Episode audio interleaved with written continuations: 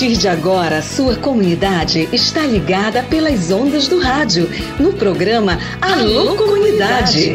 É com saúde e alegria, sem corona, que você fica em casa sabendo que é melhor.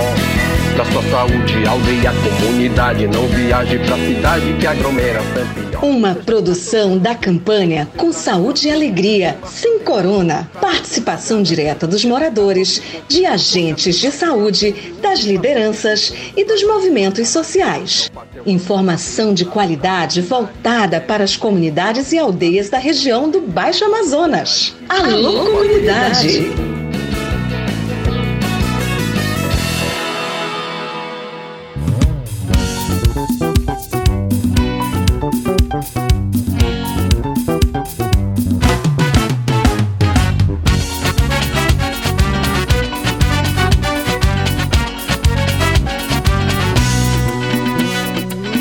traz uma canoa que eu quero atravessar. Minha canoa fugiu, ou levaram pro lado de lá. Parceiro, traz uma canoa que eu quero atravessar. Ah, mas nessa pegada a gente vai embora, né, cara? Uma música legal dessa do meu amigo Livaldo Sarmento dá pra deixar tocar todinha, né? Dá vontade de fazer um programa só com música do meu parceiro Livaldo Sarmento. Tudo bem, pessoal? Boa tarde, terça-feira. Terça-feira, 6 de fevereiro. Estamos no ar a partir de agora nas ondas do rádio, programa Alô Comunidade, o programa das comunidades, para as comunidades, aldeias, quilombos, enfim. O programa do projeto Saúde e Alegria. Eu sou Raik Pereira, prazer estar na sua companhia. Que maravilha, né? Que maravilha. A gente está juntinho aqui nas ondas do rádio. E olha, esses próximos minutos são preciosíssimos para a gente conversar sobre os assuntos da galera. Hoje tem um montão de gente, um montão de mensagem que eu recebi ontem e eu não atendi. Galera, o programa tá gravado esses tempos. Repito, eu tô fazendo fisioterapia e não tenho como estar neste horário ao vivo. Por isso aí tá sendo gravado. Gravamos antes, mas a mensagem da galera a gente compartilha com você. Fala, meu amigo Michel. Vamos lá para Vila Brasil ouvir a voz desse cara, tudo beleza? Alô, meu amigo Raika, eu sou o Michel. Quero que você mande um alô aqui pra gente na Vila Brasil e pra minha avó Maria das Neves e pra minha tia Maria lá no, no bairro do Juá, que tá ligadinha no seu programa e pra todos os ouvintes da Vila Brasil. Valeu, abração pra galerinha aí, a família do Michel ligada com a gente. Obrigado, boa tarde pra vocês. Tudo de bom. Quem mandou mensagem pra mim e eu tô devendo? Rapidinho aqui. Raik manda um alô pra dona Dilena, José e família. Estão ligados em você aqui na aldeia Limontuba, no Rio Tapajós. E pro meu tio Inácio, que é o cacique daqui, quem manda é a Jacilene. Tudo beleza, Jacilene? Obrigado, tudo de bom para você. Quem mais mandou mensagem? Raik mandou alô pra nós aqui na aldeia Limontuba, no Rio Tapajós. Alô, galera de Limontuba, aquele abraço. Alô Dedmar, alô Maria, alô Rafaela, Rogério, Kelvin e a Jacilene que ouve todos os dias o programa. Valeu Jacilene, tudo de bom. Quem mais mandou mensagem pra gente? Tô dizendo que eu tô devendo mensagem é demais. Boa tarde, Raik. Manda um alô pra todos de Atrocal. Alô, Atrocal. Boa tarde, tudo de bom. E para a turma que está aqui no bairro do Diamantino. Ah, a mensagem veio aqui da cidade, valeu. Raik, boa tarde, manda um alô para os aldeados da aldeia Tucumã Açu, especialmente para o Cacique Preto e sua esposa Sônia. Estão muito felizes que a sua filha Maiara passou no vestibular da Unicamp. Olha que massa! Parabéns, Maiara, tudo de bom. Ela vai estudar, sabe aonde, cara? Adivinha aí lá em São Paulo. Manda os parabéns. Que bacana, parabéns Maiara. Aproveita bem, eu sempre defendo aqui que a galera precisa estudar, né? E o resultado vem nisso, numa aprovação. Imagina, imagina quando a Maiara voltar lá da Unicamp formada, graduada. Eita moral, bacana, parabéns mais uma vez. Imagina a felicidade dos pais, né? Do Cacique Preto, da Dona Sônia. Parabéns. Boa tarde, Raik Pereira. Aqui é a Rosilda, comunidade Anumã. Gostaria que o senhor mandasse. Gostei do senhor. Gostaria que o senhor mandasse um alô aqui para nós, principalmente para o meu neto Mireu Azaf. O Mireu Azaf está completando quatro aninhos, completou ontem, segunda-feira, desejando muita saúde e muitos anos de vida. Que legal, parabéns, que cresça com muita saúde, com muita vida, com muita alegria. Que bacana. Boa tarde, Raik. Quero mandar um alô para todos os parentes aqui da aldeia Minã. Galera de Aminã, aquele abraço. Alô, povo da etnia é, Tupaiú, principalmente para os meus pais e tios e tias e pessoal da aldeia Zaire, minhas tias de lá, e para a professora Elivana, a pedagoga Iakira Tupaiu, e para todos que estão à sua escuta, quem manda é o Vanderclay Tupaiu. Grande Vanderclay, aquele abraço, meu irmão, tudo de bom para você, obrigado pela companhia. Abraço especial para todos os nossos amigos e amigas das aldeias e comunidades da nossa região. Alô, meu amigo Joaquim, o Imbiribinha, o homem dos teclados lá de São Pedro, no Rio Arapiões, tá ligado com a gente. Ele e a esposa dele, que é professora lá na aldeia. Abraço também para Hilda Lene Anjos, que é a esposa do Mauro Sérgio. Fala, Mauro! Aquele abraço, meu irmão. Boa tarde pro senhor. Obrigado pela companhia. Antônio Imbiriba também tá na sintonia do programa Alô Comunidade. Quem mais? Ah, Dona Zeneide, Dona Zeneide, Anéia a Regiele, essa galera toda também que tá ligada com a gente. Obrigado pelo carinho da audiência de vocês. Quem mais está ligado com a gente? Recebi umas mensagens, deixa eu já me situar direito aqui, depois eu registro mais pintar por aqui, tá legal? Bora lá com os nossos assuntos de hoje. Pessoal, é o seguinte. Semana passada, e acho que foi mais de uma vez, a presidente do sindicato, minha amiga particular, Ivete Bastos, falou aqui no programa Alô Comunidade cobrou e com razão, chamou a atenção, inclusive, da necessidade que os trabalhadores e as trabalhadoras rurais têm de serem atendidos e atendidas por políticas do governo em relação aos impactos da seca, da estiagem, que foi muito duradoura e muito forte. Inclusive, ontem nós botamos o pessoal lá de Arapiões lá de São Pedro, relatando as dificuldades. Falta é, roça, falta farinha. É, Dona Zeneide relatou que no quintal dela, que é um quintal grande, cheio de plantações, açaí, bacaba, coco, tudo, tudo, tudo foi prejudicado porque o verão foi muito forte. E não se tem realmente as frutas dos, dos quintais. E isso não é só no Arapiões, a região toda foi impactada, né? E a cobrança da Ivete ela ia exatamente nessa direção. Olha, não é só o pescador impactado pela estiagem, o trabalhador rural também, os bananais, as fruteiras foram prejudicadas, né? Pelo sol, pelo calor extremo, enfim. Resultado disso, muita gente não tem fruta, muita gente não tem roça, a farinha está sendo levada aqui de Santarém, farinha com corante e um preço lá em cima. E aí, cara, essa cobrança foi colocada no ar, né? E eu apoio 100% a cobrança da Ivete. E ontem eu encontrei a deputada Maria do Carmo e viajou ontem, inclusive, já para Belém, porque hoje, terça-feira, iniciam os trabalhos na Assembleia Legislativa. Aproveitei para perguntar para a deputada Maria do Carmo o seguinte: o que, que a senhora leva na bagagem? No sentido de apresentar lá na Assembleia algo que venha futuramente apoiar as pessoas que são impactadas pelas mudanças do clima, tanto pela seca quanto pela cheia. Porque imagina-se que esta seca, ela pode se repetir ano que vem ou futuramente. E a gente não pode mais se dar o luxo de ficar de braços cruzados sem fazer nada. Só esperando que uma cesta básica venha já depois do povo ter sofrido muito. Ouça o que disse a deputada Maria do Carmo. E ela faz algumas revelações sérias, viu? Eu não consegui contato com o pessoal da prefeitura para saber o que se tem realmente investimento dessa grana aí que a Maria do Carmo vai falar. Ouça o que ela disse. Afinal, o que, que ela leva na bagagem para que os nossos trabalhadores e trabalhadoras não sejam tão prejudicados com uma futura seca extrema? Eu tenho plena consciência que a Ivete tem toda a razão. Né? Nós sabemos que o impacto maior foi nos nossos rios e que, portanto, a pesca foi muito atingida. E o governo federal, percebendo isso, mandou para cá, para a Prefeitura de Santarém, 2 milhões e meio de reais para água e para, é, para cestas básicas. E nós tivemos uma reunião na Secretaria de Governo com o pessoal da Agricultura, tá?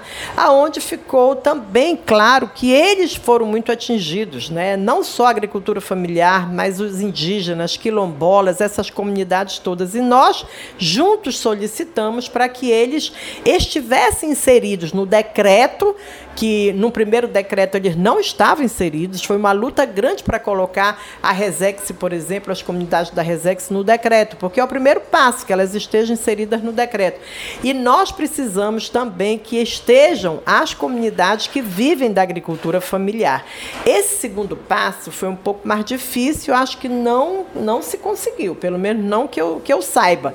Mas é necessário colocar no radar do governo federal, do governo municipal, do governo do estado, o quanto a agricultura familiar é atingida também por toda a mudança climática. Não é só a questão da seca. O excesso de chuva também prejudica e prejudica muito. Né? As cheias nos outros rios que não sejam Tapajós e o, e o, e o Amazonas. Isso tudo atinge grandes áreas que vivem e que nos, nos beneficiam aqui com seus produtos de qualidade da agricultura familiar. O que a gente vê também, viu, Rai, é a possibilidade da volta com muita força do PAA, que é um programa de aquisição de alimentos. O governo Lula está fazendo isso. A gente já percebe a presença do governo federal em Santarém muito claramente. A gente viu que passaram-se quatro anos do ex-presidente que não teve um centavo de investimento aqui.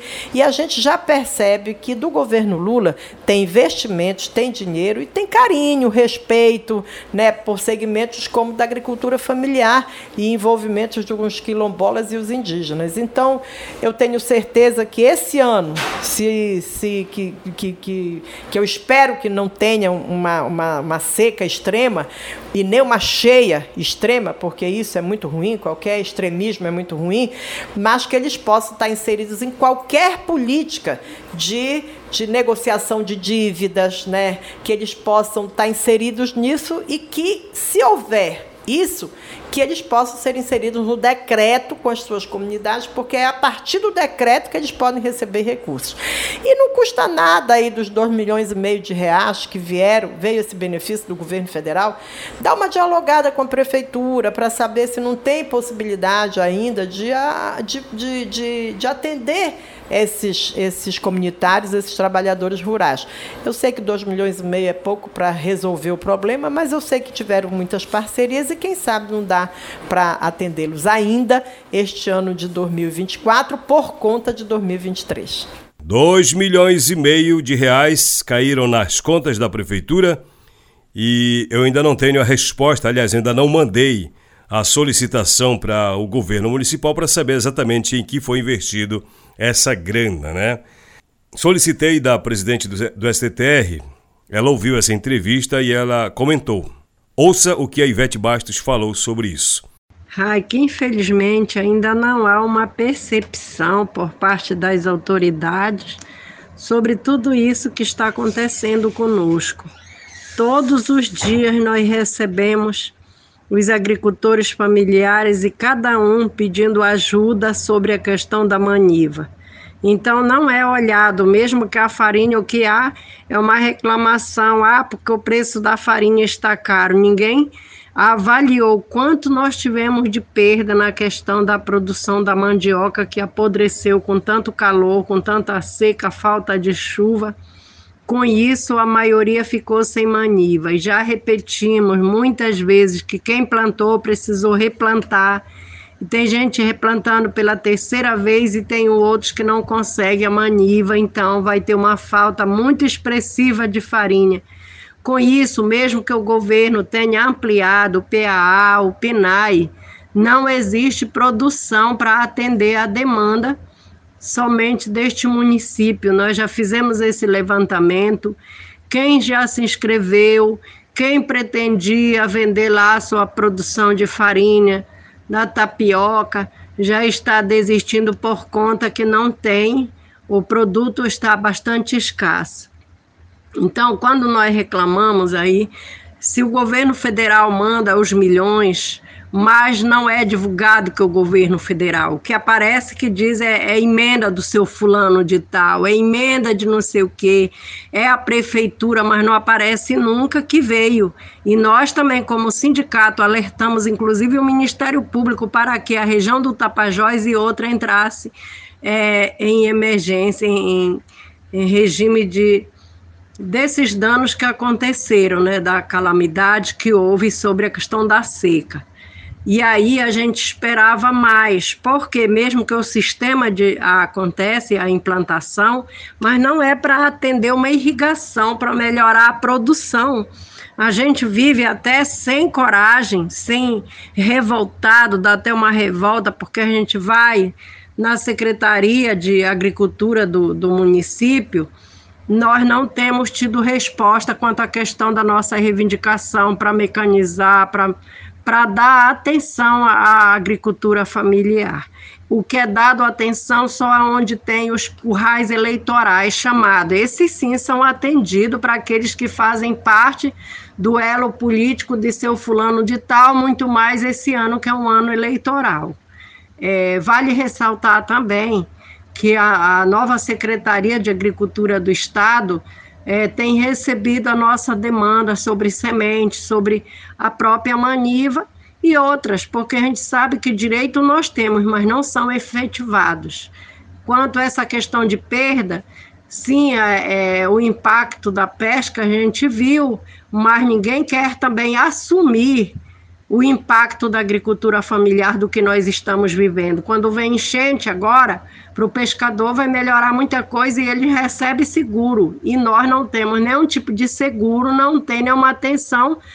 Só a assistência nesse momento de calamidade pública, pela enchente por qualquer outro fenômeno, por muita chuva, não resolve quando atende só a questão de doar cestas nós precisamos, e a gente volta a insistir, sobre a questão da necessidade de efetivar a política pública, como a questão desta, deste tão sonhado crédito com juro acessível e dando condição mesmo para que quebre um pouco dessa questão tão burocrática que, que acontece, que a gente fica tão distante porque falta assistência técnica, falta um monte de coisa, e agora com mais essa crise climática. Então, nós precisamos ser ouvidos, nós merecemos ser ouvidos, porque nós já vivemos uma, uma ameaça sobre a questão da soberania e segurança alimentar. Então, nós recorremos, estamos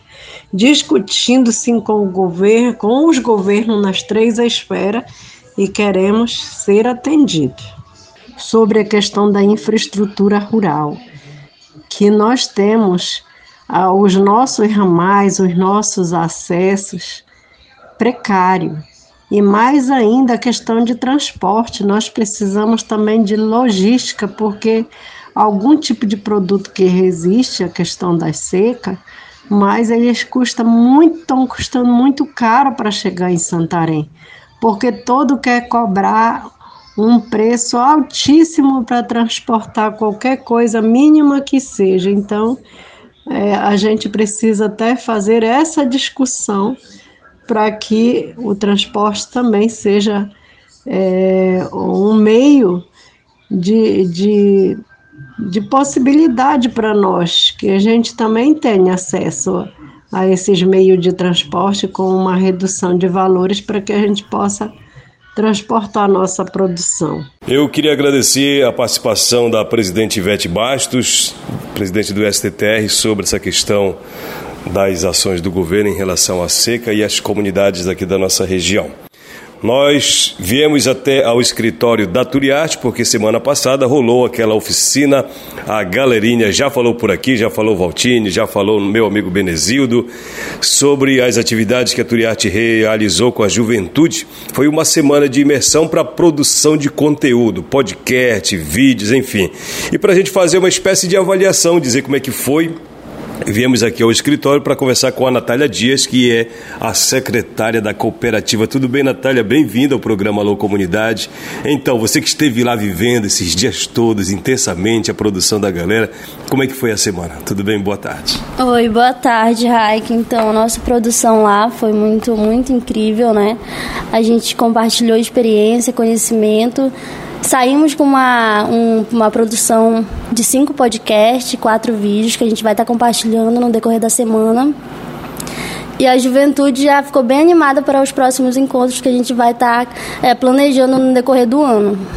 Essa oficina, ela capacitou ali na comunidade mesmo e de lá mesmo a galera já foi fazendo na prática, foi isso? Isso, a gente passou em cinco comunidades que trabalham os negócios comunitários e de manhã a gente fazia a prática, conhecia os, os, os negócios como peixe, abelha, farinhada e à tarde a galera já ia para a edição dos vídeos, do podcast, tudo ali mesmo, no barco, nas pousadas, no restaurante. Só para a gente entender essa dinâmica, o, o laboratório de produção era no barco e onde se fazia a gravação, entrevistava a galera, era na comunidade. Isso, era, na, era no barco, o nosso laboratório de edição, mas quando a gente ficava nas comunidades, a gente usava ali uma parte da pousada para fazer edição, também ali embaixo das árvores, para dar um melhor conforto assim também para a galera. Como é que a galera se sentiu? Eles fizeram a avaliação no final e já estão com esperança de ter outras, né, no decorrer desse ano. E foi muito, muito legal também que a gente teve essa troca ali de experiência, como eu já te falei, né? E eles estão bem com a expectativa mesmo. Eu vi uma das produções relacionada à produção de farinha, né? A farinhada desde a retirada da mandioca, o processamento, a torrada, enfim. Mas além disso, o que exatamente os vídeos vão mostrar para quem não acessou ainda? Os vídeos eles vão mostrar como é a realidade da galera dos negócios comunitários, do turismo de base comunitária, é, trazer esse olhar através do olhar do povo que está lá dentro, do, dentro das comunidades e também da juventude, né? Então, além da farinhada, tem o vídeo da, do peixe lá do Anã, da abelha também, do artesanato de Urucoreá. Essa pegada mesmo da juventude misturada ali com os negócios comuni comunitários. E o podcast também vai nessa linha? Também. A gente entrevistou bastante comunitários lá. A galera, os jovens, eles foram os repórteres, né? A juventude, eles foram os repórteres. Então, também vai nessa linha. Bacana. Com relação a, a, ao, ao a vivência da comunidade, né? O que é que você destaca? É, foi destacado a comunidade e os seus desafios ou mais o trabalho que a Turiarte faz? Então, só também quero agradecer às comunidades que recebeu a gente. Eles estavam sempre dispostos a, a trazer mais esse trabalho que a Turiarte está fazendo dentro das comunidades, que são os negócios comunitários, né?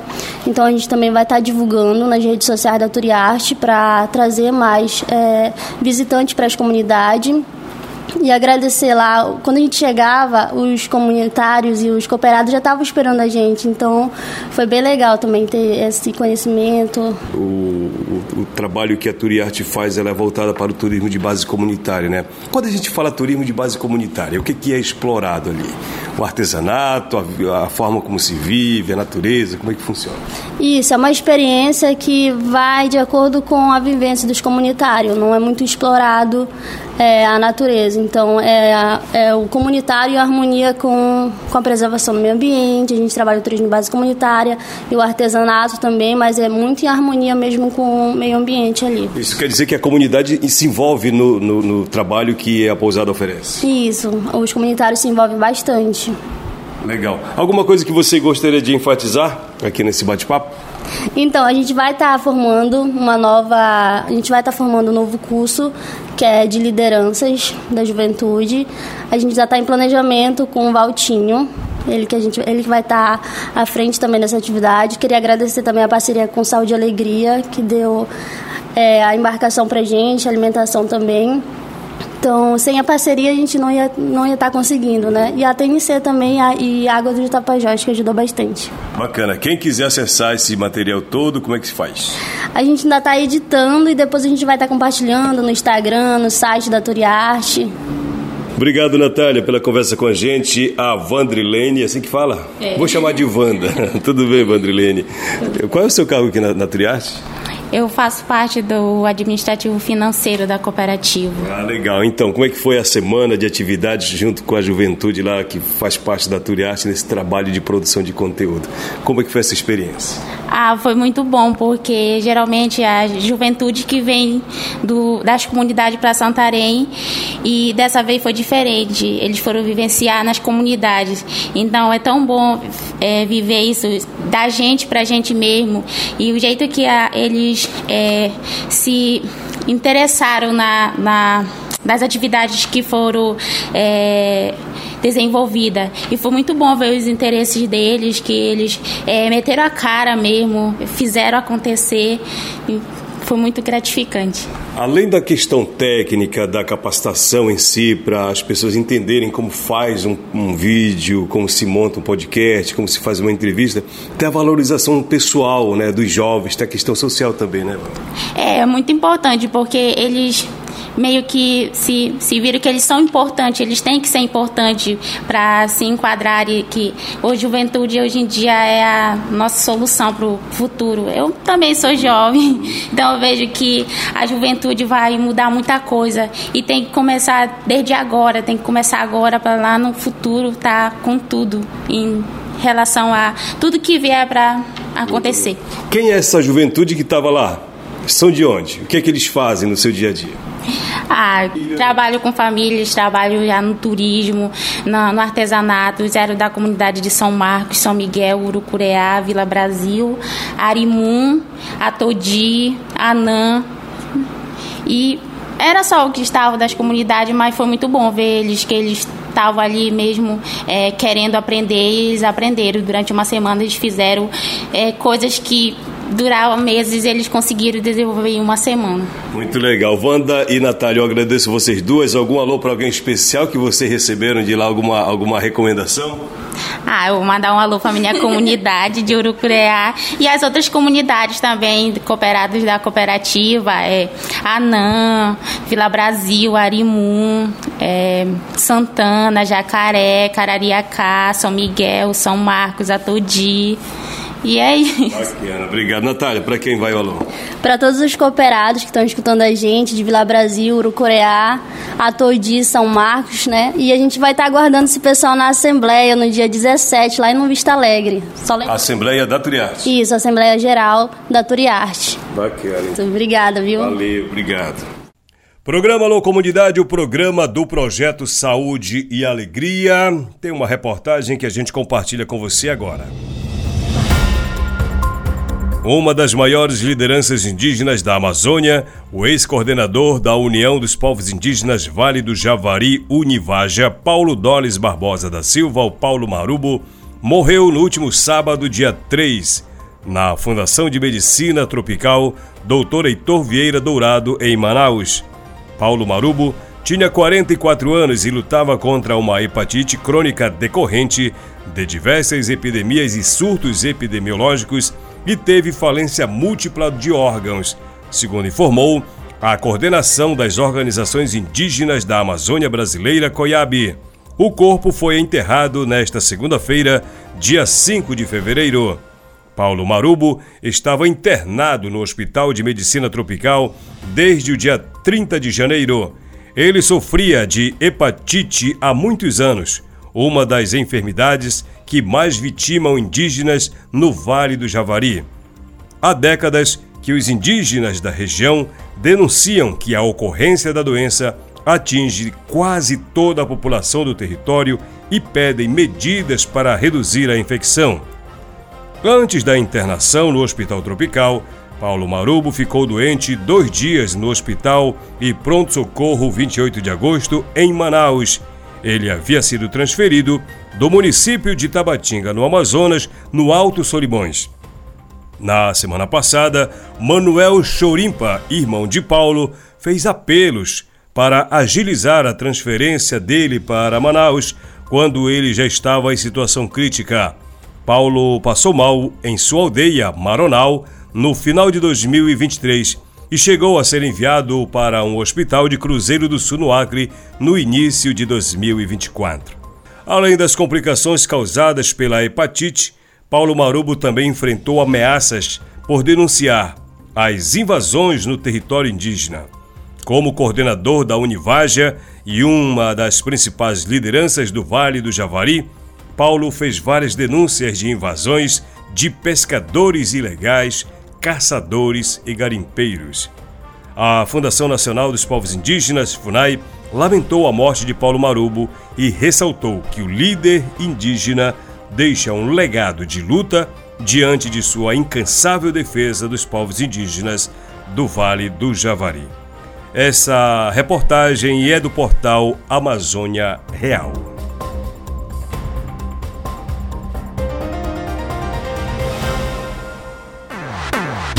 E assim nós terminamos o programa Alô Comunidade de hoje. Um grande abraço para você, obrigado, obrigado pela audiência. Amanhã é quarta-feira, metade da semana já, né? E cara, já vai chegar na metade da semana amanhã. Estaremos de volta amanhã, se Deus quiser, às duas horas da tarde, aqui mesmo, na sua rádio. Valeu, gente. Um grande abraço, saúde e alegria. Programa Alô Comunidade, uma produção do projeto Saúde e Alegria. Campanha com Saúde e Alegria sem Corona. Apoio: Aliança Água Mais Acesso. Fundação Conrad Adenauer. Criança Esperança. Instituto Clima e Sociedade.